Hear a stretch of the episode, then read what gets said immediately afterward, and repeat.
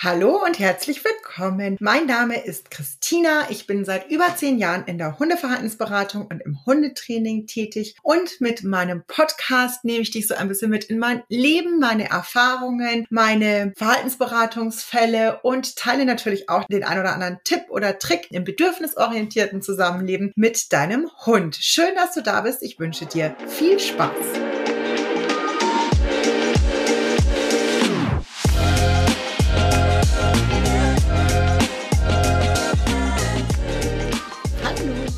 Schön, dass du wieder mit dabei bist. Ich möchte heute das Thema Junghundeentwicklung, Pubertät, Adoleszenzzeit ein bisschen aufgreifen, weil es zieht sich gerade durch meine ganzen 1 zu 1 eigentlich durch, dass da viel hormoneller Stress im Hund ist, lustige Verhaltensweisen gezeigt werden oder auch wieder aufgegriffen werden. Und das ist ja schon eine anspruchsvolle Zeit und zwar sowohl für deinen Hund als natürlich dann auch für dich. Ich hatte ja dann auch auf Instagram extra nochmal eine Umfrage gemacht, ob es noch weiteren von euch gerade so geht. Und da ist ja einiges reingekommen.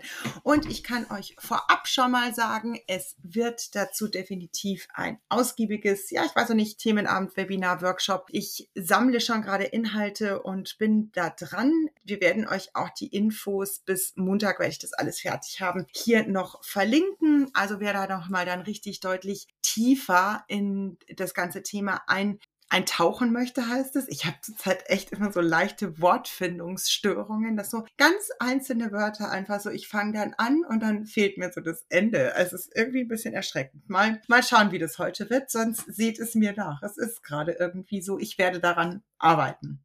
Also wir werden euch das hier auf alle Fälle alles äh, verlinken und wer da eben tiefer eintauchen will, da werde ich dann einfach auch Videobeispiele mit dabei haben. Und natürlich habt ihr da auch die Möglichkeit, einfach Fragen zu stellen, in den Austausch miteinander zu gehen. Da habe ich richtig Bock zu, weil es mich nach wie vor immer ein bisschen, nein, es macht mich traurig, frustriert und manchmal auch sehr wütend, wie negativ Hunde dargestellt werden, wenn sie gerade in einer krassen Entwicklungsstufe sind sind und sie eigentlich tendenziell mehr Unterstützung bräuchten. Und das wird natürlich über Medien geschürt. Also nehmen wir mal ein Beispiel wenn wir einen Hund haben, der wieder vermehrt in Begrüßungssituationen hochspringt, in die Kleidung knabbert oder auch in die Hände zwickt oder sowas, dann kommt immer, ah, der maßregelt dich, der ist völlig unerzogen und sonst irgendwas. Und wir können auch einfach sagen, ach, schau mal an, aktuell ist er in, auf, in Begrüßungssituationen wieder so aufgeregt, dass er viel Stressverhalten zeigen muss. Und das einfach ein bisschen neutraler bitte einordnen, dass wir trotzdem sehr gerne an den Punkt kommen dürfen, dass wir einfach sagen, hm, wir möchten das halt einfach nicht so gern und wir würden das gerne anders haben.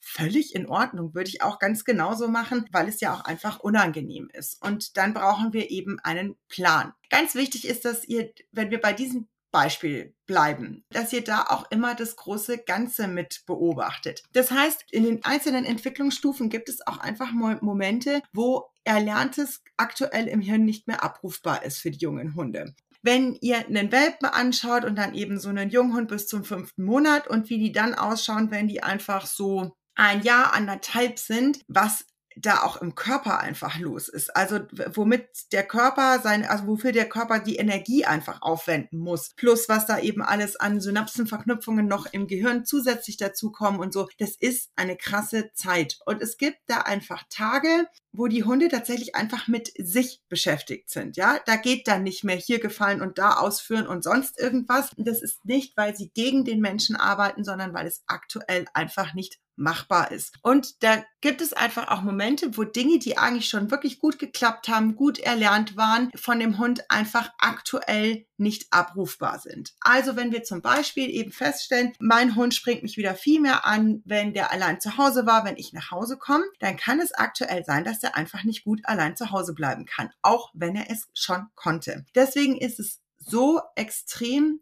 wichtig, dass ihr da wirklich immer mal mit einer Kamera drüber guckt, ob es ihnen wirklich noch gut in den Situationen geht, dementsprechend nachjustiert, euch ein gutes Netzwerk aufbaut ähm, für die Momente, wo es mal nicht klappt, dass man den irgendwie zur Nachbarin geben kann, mitnehmen kann, whatever. Ja, da muss man einfach so ein bisschen abwägen und hinschauen, eventuell da auch nochmal unterstützende Maßnahmen ergreifen, sich da nochmal auch Unterstützung vielleicht von einem Profi zusätzlich zu holen. Weil selbst wenn ihr dann sagt, ah, ich arbeite daran, dass der Hund nicht mehr bei mir hochspringt, wenn ich ähm, nach Hause komme, in den Begrüßungssituationen, wenn ihr den Stress beim zum Beispiel Alleinebleiben eben nicht mindert und rausnehmt, dann wird das Training nicht zielführend sein oder mindestens einfach viel aufwendiger sein. Ja, das ist einfach total wichtig. Und dann gilt es eben auch dann, die Begrüßungssituationen zu gestalten. Ja, dass ich eben sage, also es kann ja auch sein, dass eben gar kein Problem mit dem Alleinebleiben ist. Es ist einfach nur so viel Hormone und so viel Überschwung und dann passieren da einfach wieder Dinge, dass man dann wirklich einfach sagt, ich habe dann wirklich Belohnungen parat oder ich mache die Türe auf, gehe in die Hocke. Ihr müsst eben dann auch wieder individuell gucken, was hilft eurem Hund in den Situationen. Manchmal ist ja in die Hocke gehen und dann einfach da ein bisschen kraulen den Hund und ihn ausgiebig begrüßen. Dass einfach dieses gemeinsame Kuscheln als erstes schon mal hilft, dass der sofort einfach runterfahren kann. Manche Hunde brauchen tatsächlich erstmal so ein bisschen diese Bewegung und dieses Springen.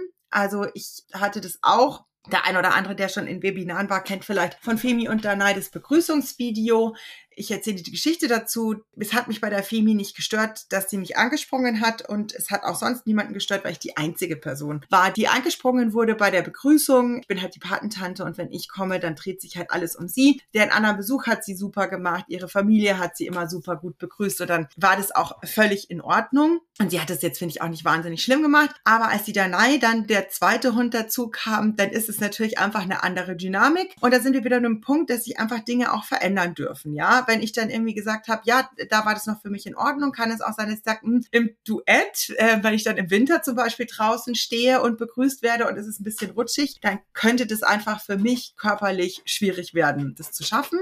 Und ich bin jetzt so erschrocken gerade, weil bei uns die Schlafzimmertür ist angelehnt. Die Mani ist jetzt gerade so enthusiastisch hier reingekommen, dass diese Türe so schnell und weit aufgegangen ist, als würde ein Mensch reinkommen. Also man konnte sich nicht vorstellen, dass es von einem kleinen Hund ist. Ich war gerade so irritiert, so ich bin doch allein zu Hause. So, jetzt war ich kurz raus. Nur damit ihr es wisst, aber es war eigentlich sehr lustig. Schade, dass ihr meinen Blick nicht sehen konntet. Der war richtig blöd.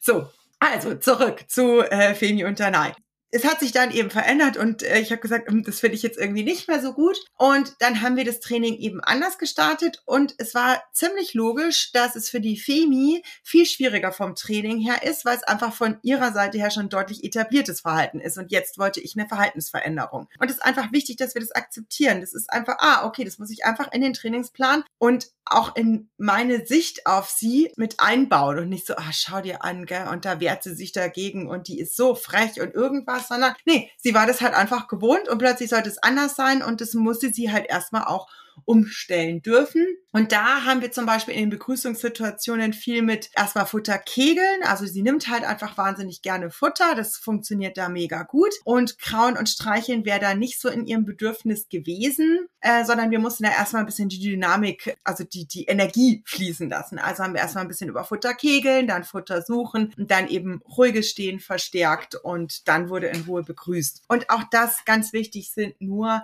Zwischenschritte, weil mittlerweile ist es so, wenn ich die abhole, ich hole die ja in der Regel einmal die Woche donnerstags ab, brauche ich keine Leckerlis und gar nichts mehr. Ich komme rein ins Haus, hole die ab und die kommen dann aus der, aus der Türe quasi raus. Ich gehe in die Hocke und die schlawuzeln um mich rum und die werden erstmal durchgekrault und alles total easy. Da haben wir dann überhaupt gar kein Problem mehr. Aber zum Start hat es einfach erstmal was anderes gebraucht. Und es kam dann auch, ich hatte ja einen Fragen-Sticker gemacht zum Thema Pubertät, was die Menschen so beschäftigt. Und sehr spannend fand ich da auch die Frage, ja, wie ist es denn? Kann ich einfach Dinge aussitzen, weil es eben pubertäres Verhalten ist oder muss ich eben an allem trainieren? Und ich würde sagen, das eine tun, das andere nicht lassen, wie fast immer. Also, wichtig ist schon, dass wir uns als Menschen so ein Stück weit Gelassenheit oder uns zur Gelassenheit ein Stück weit zwingen, so rum würde ich es quasi sagen, dass das ein normales Verhalten ist, was jetzt gerade vonstatten geht. Also bei einer Kundin ist es zum Beispiel auch so, dass der Hund wieder, also die hat einen Hund aus dem Tierschutz adoptiert und es war einfach am Anfang so, dass der Stressabbau durch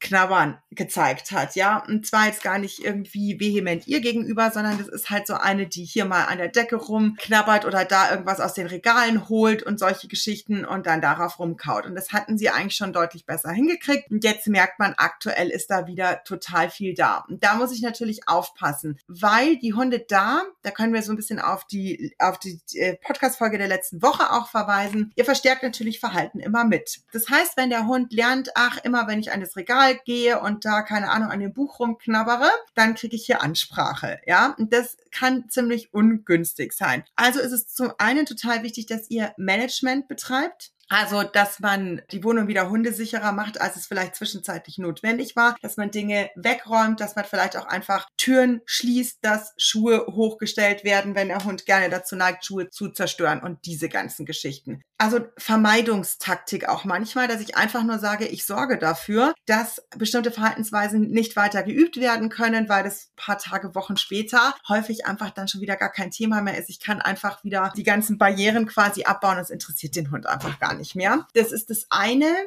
Es wird aber auch Dinge geben, da kommt ihr nicht drum rum da wirklich zu gestalten und aktiv zu trainieren. Da spreche ich so von ganz klass, klassischen, klassischen Begegnungssituationen im Alltag, was auch so ganz typisch ist und was immer wieder unterschätzt wird zum Thema Hundebegegnungen. Ich habe das ja wirklich ausgiebigst oder auch aktuell mache ich das noch, dass ich das Thema Hundebegegnungen bearbeite, weil es einfach ein sehr präsentes Thema in vielen Haushalten ist. Und ich habe immer noch das Gefühl, dass in den Köpfen vieler Menschen ist nach wie vor etabliert. Wir waren in einer Welpenspiel Stunde. Der Hund wurde mit Hunden sozialisiert und dann ist mit der 16. Woche die Sozialisierung abgeschlossen und der ist cool in Hundebegegnungen. Und darauf wird sich verlassen. Und das ist Quatsch. Ausrufezeichen. Es ist totaler Quatsch. Es ist nicht so, dass Hunde mit einem Begegnungsproblem mit anderen Hunden auf die Welt kommen oder dass es immer nur die Hunde aus dem Tierschutz sind, die irgendwie irgendein Trauma damit bringen. Die meisten Begegnungsprobleme in meiner Erfahrung entstehen tatsächlich einfach während so der Pubertät und Adoleszenzzeit, weil eben da nicht mehr mitgeguckt wird. Die sind hormonell total drüber. Es gibt so Tage, wo die echt Ruhe brauchen oder schon so gestresst sind, dass die einfach nicht mehr adäquat und gelassen in Begegnungssituationen reagieren können. Lässt sich natürlich eins zu eins auch auf Begegnungen mit Menschen übertragen übrigens. Und wenn ich da nicht unterstütze äh, oder das rechtzeitig sehe und dann eben sage, ah, okay, Achtung, der stürzt aktuell völlig drüber auf alle Hunde zu, der hört den anderen Hunden überhaupt nicht mehr zu, der geht da wahnsinnig körperlich rein oder der fängt an, dass wenn sich ein Hund auch höflich nähert, da sehr heftig einfach zu reagieren. Wenn er das in der Situation nicht möchte, dann muss daran gegangen werden und zwar so schnell wie irgendwie möglich. Ja, total wichtig, dass ihr da einfach drauf achtet und dran bleibt. Und das ist so, da könnt ihr natürlich zum einen auch sagen, in so Hochzeit, es ist ja auch ganz wichtig, nicht, dass die während der Pubertät und Adoleszenzzeit toujours irgendwie krass anstrengend sind, die Hunde, sondern es sind ja Phasen. Ihr werdet Phasen haben, wo ihr euch denkt, hey, cool, alles easy, es läuft wie am Schnürchen und zack, bumm, kommt dann eben wieder eine Phase, wo man merkt, oh, jetzt haben wir so ein paar Tage oder Wochen, wo ich einfach wieder ein bisschen mehr schauen muss, bisschen mehr managen muss und sowas. Und natürlich kann ich auch da einfach sagen, und das würde ich euch zum Teil auch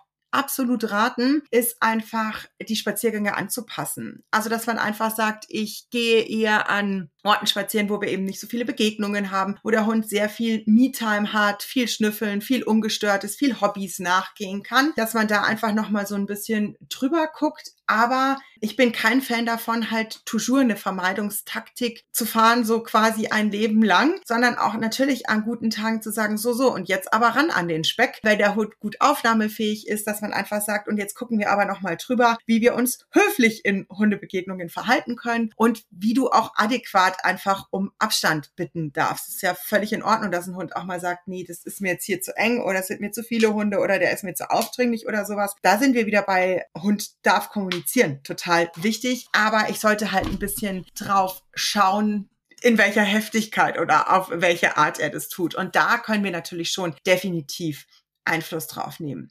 Also da wirklich beides machen. Also eigentlich sind es ja mehrere Säulen, dass man wirklich sagt, ich manage manche Sachen, ich, also auch einfach eine Leine dran. Wenn ich sage, mein Hund stürzt aktuell völlig auf andere Hunde zu, der ist für mich nicht ansprechbar, dann wäre ich ziemlich flott da dabei zu sagen, ah, ah, auf gar keinen Fall lassen wir dieses Verhalten weiter etablieren. Ich gebe euch dann noch mal ein anderes Beispiel von einer Kundin von mir mit, die wohnt auch im städtischen Umfeld und wir haben eigentlich in der Zusammenarbeit gestartet bei, zum Thema Büro, weil Büro anfangs, by the way, extrem gut geklappt hat mit dem jungen Hund und dann so während eben Pubertät, Adoleszenzzeit hat es zugenommen, dass es nicht mehr geklappt hat. Der Hund hat angefangen, die Menschen dort anzubellen, die bei ihr ins Büro reinkamen und das war halt sehr unangenehm, weil sie auch ziemlich heftig einfach die ist aufgesprungen, drauf zugelaufen und hat die einfach verbellt. Und so haben wir angefangen dann zu üben und wie das halt so ist, in den Phasen tun sich halt noch andere Themen dann äh, manchmal auf. Und wir hatten dann unter anderem zum Beispiel auch, dass die Hündin sich einmal vor so einem E-Scooter erschrocken hat, der von hinten sehr nah an ihr vorbeigebrettert ist und ist bellend in die Leine gegangen und dann war E-Scooter